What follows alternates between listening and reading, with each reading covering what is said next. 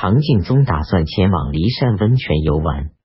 左仆射李将建议大大夫张仲方等人多次劝阻，敬宗不听，时宜张全瑜拜伏在子臣殿下，叩头劝阻说：“过去。周幽王到骊山巡行游玩时，被犬戎杀死，秦始皇埋葬在骊山，后来秦朝也灭亡了。唐玄宗在骊山建筑宫殿，结果导致安禄山叛乱。”先帝由于到骊山去游乐，后来寿命不长。敬宗说：“骊山真的这么不吉利吗？那么我应当亲自前往一次，以便验证他说的话是否灵验。”十一月庚寅二十一日，敬宗前往骊山温泉，当天回到宫中，对左右侍从说：“那个叩头的人所说的话，能相信吗？”丙申二十七日，唐敬宗下诏立皇子李普为晋王。朝廷接到刘悟的遗书后，朝廷商议，多数人认为上党昭义历来是朝廷的内政，与英朔藩镇长期割据不同，不应充许刘从谏继承父位而为留后。左仆射李将上书。认为作战用兵的关键在于军事行动的速度要快，建立权威的关键在于对任何情况做出正确的判断。只有当人心尚未统一的时候，才可使用谋略而制敌取胜。现在刘悟已死去几个月了，朝廷却至今未对昭义的人事安排做出决定。朝廷内外。人们都对未能把握住解决昭义问题的良机感到痛惜。虽然现在昭义的兵马众多，但肯定不会都和刘从谏同谋对抗朝廷。即使有一半随同刘从谏叛乱，另有一半也还效忠朝廷。何况刘从谏未曾一直掌握军权，对将士没有恩惠和应有的权威，将士怎么可能都和他一起叛乱呢？另外，昭义向来地济人穷，刘从谏在时机不当的时候，必定还不会给予将士优厚的赏赐。现在，朝廷只要尽快从临近昭义的藩镇选拔一位大将，任命为昭义节度使，命令他日夜兼程，赶赴昭义上任。那么，刘从谏尚未来得及安排部署。新时已到昭义的治所潞州就任了，这正是古人所说的“先于敌人一步，就可摧折敌人士气”的道理。新时上任后，昭义的军心已有所归，刘从谏得不到朝廷的任命，就没有资格对将士发号施令。假如他仍顽固不化，密谋阻挠新使上任，将士肯定不会听从。现在，朝廷对昭义的人事安排很长时间未做出决断。昭义的将士不明朝廷的意图，他们想效忠朝廷，但又恐怕朝廷忽然任命刘从谏为留后，想与刘从谏同谋，又恐怕朝廷另有任命。这样，在军心浮动不定的时候，如果有人给刘从谏出谋划策，虚张声势。宣称要赏赐军士若干县，军士贪图钱财。到了那时，朝廷在任命节度使前往，就很难指挥得手。所以，我请求陛下迅速做出决断。首先公开下诏，向将士明确宣布：昭义的军队从李抱真担任节度使以来，一直是忠于朝廷的。为此。朝廷给予新任节度使司织品五十万匹，命他犒赏将士，以便稳定军心。然后任命刘从谏为一个州的刺史。刘从谏觉得自己也有所得，肯定会择利而行，绝无理由违抗朝命。假如他还不听从朝廷的任命，我认为也不必立即发兵讨伐。为什么呢？因为我听说刘从谏已禁止太行山的东行，此三州将士不许他们私自储备兵器，可见其内部貌合神离，并不统一。那么，刘从谏的帐下亲兵中是否也会有人离心离德，甚至擒杀刘从谏而归顺朝廷，以便要求赏赐？我看是势在必行，不容置疑了。所以，考虑到各方面的利害得失，绝没有任命刘从谏为昭义留后的任何理由。这时，宰相李逢吉和知枢密王过守成已商议决定任命刘从谏，所以竟然不采纳李将的建议。十二月辛丑初三，唐敬宗任命刘从谏为昭义留后。当初刘悟担任昭义节度使时，对部下烦扰苛刻。刘从谏上任后，略加宽厚，将士逐渐依附听命。李将对朝政得失喜好直言不讳，李逢吉由此而憎恨他。按照以往的惯例，尚书仆夜上朝时，宰相送行，百官列班迎接。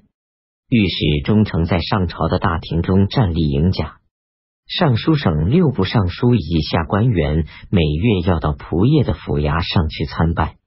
元和年间，一审担任仆夜时，太常博士为谦，上言朝廷，认为以往对仆射的礼仪过于崇重。唐宪宗采纳了他的意见，同意消除。这时。御史中丞王波士李逢吉的势力与李将在半路相遇时，不加回避。于是李将引用过去的惯例，上言朝廷说：尚书仆射在建国初期是正宰相，礼仪非常崇重。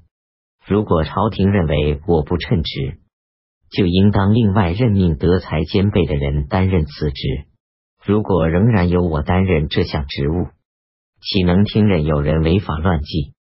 请将我的意见交给百官，让他们详加讨论，予以裁定。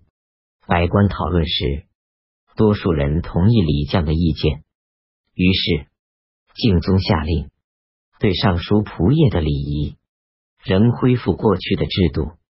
甲子二十六日，敬宗鉴于李将的脚有病，任命他为太子少师，分司。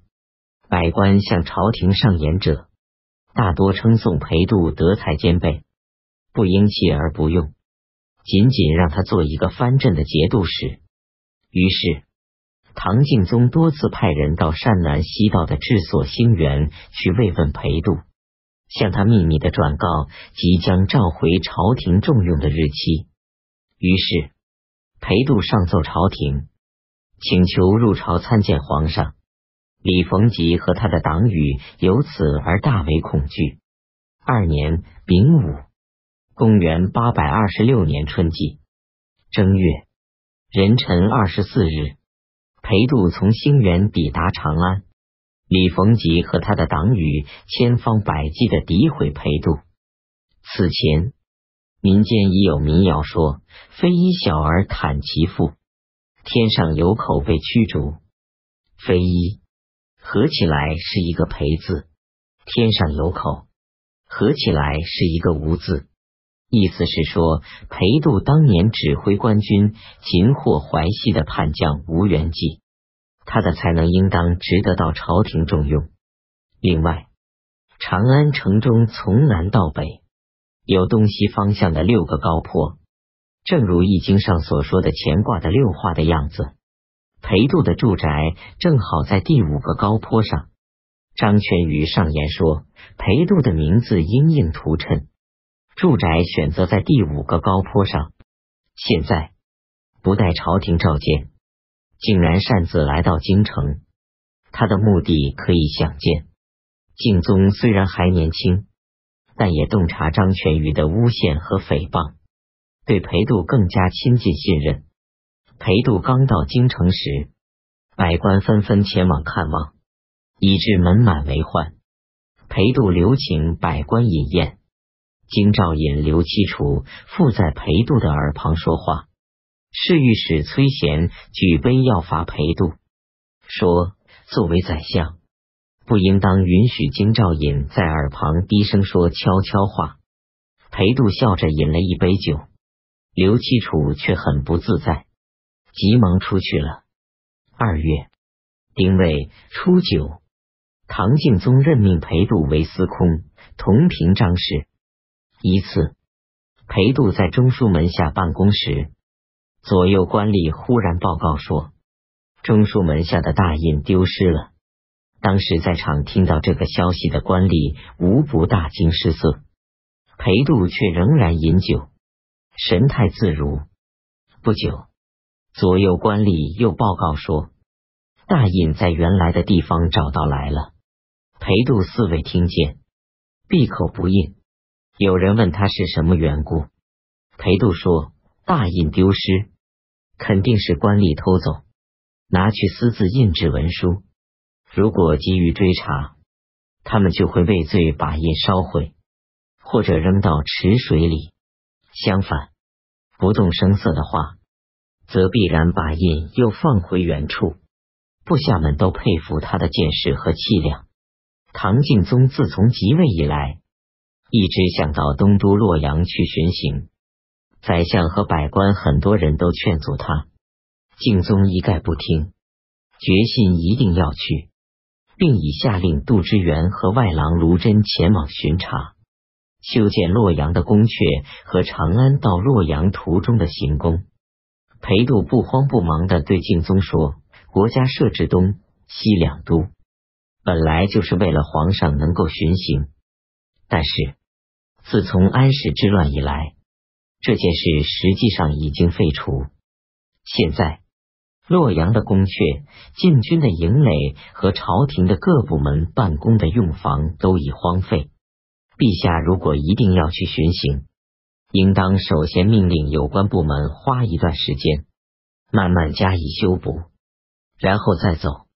敬宗说：“从来上言劝阻我的人。”都众口一词，说不应去洛阳巡行。按照你这样所说，我真的不去倒也可以。这时，恰好幽州节度使朱克融和承德节度使王廷凑二人，请求本道出兵士和工匠帮助朝廷修补洛阳的宫阙。三月丁亥二十日，敬宗下敕。鉴于修补洛阳的宫阙烦扰很多，宣布停罢。赵卢真回京城。此前，朝廷曾派遣宦官出使幽州，赐予节度使朱克融春衣。朱克融认为朝廷所给春衣质地粗劣，于是拘留陈官，同时又奏请朝廷说：“本道将士今年的春衣不足。”其请度之补给三十万端匹，又奏请说：“我打算率领兵马和工匠五千人，帮助朝廷修建东都洛阳的宫阙。”敬宗忧虑朱克融发兵叛乱，就问宰相，说自己打算派遣一位有威望的大臣前往幽州安抚朱克融，同时所害宦官。裴度认为朱克融对朝廷极为无礼。必将自取灭亡，这就像猛兽一样，在山林自我跳跃，时间长了就会感到困乏，必然不敢随便离开自己的窝巢。所以，我希望陛下不要派人去幽州安抚，也不要索还宦官，等十天以后再考虑下诏给朱克融，说朕听说宦官到幽州后。行踪去留稍有差失，等他回京后，朕自当有所处理。朝廷所赐予你的春衣，有关部门制造时很不严格，朕也很想知道真实情况。现在已经下令调查查办，关于幽州将士的春衣，从来都不是由朝廷征调供给，而是由本道自行安排。朕并非舍不得几十万匹财物，只是朝廷向来没有先例，不能只给幽州。至于朱克融上奏声称要帮助朝廷修补东都洛阳的宫阙，其实都是假话。如果陛下想直接挫败他的奸谋，就应当在敕文中说，驻修洛阳的工匠应当迅速派来，朕已命沿途各地安排接待。这样，朱克融接到这个诏书后，肯定惊慌失措。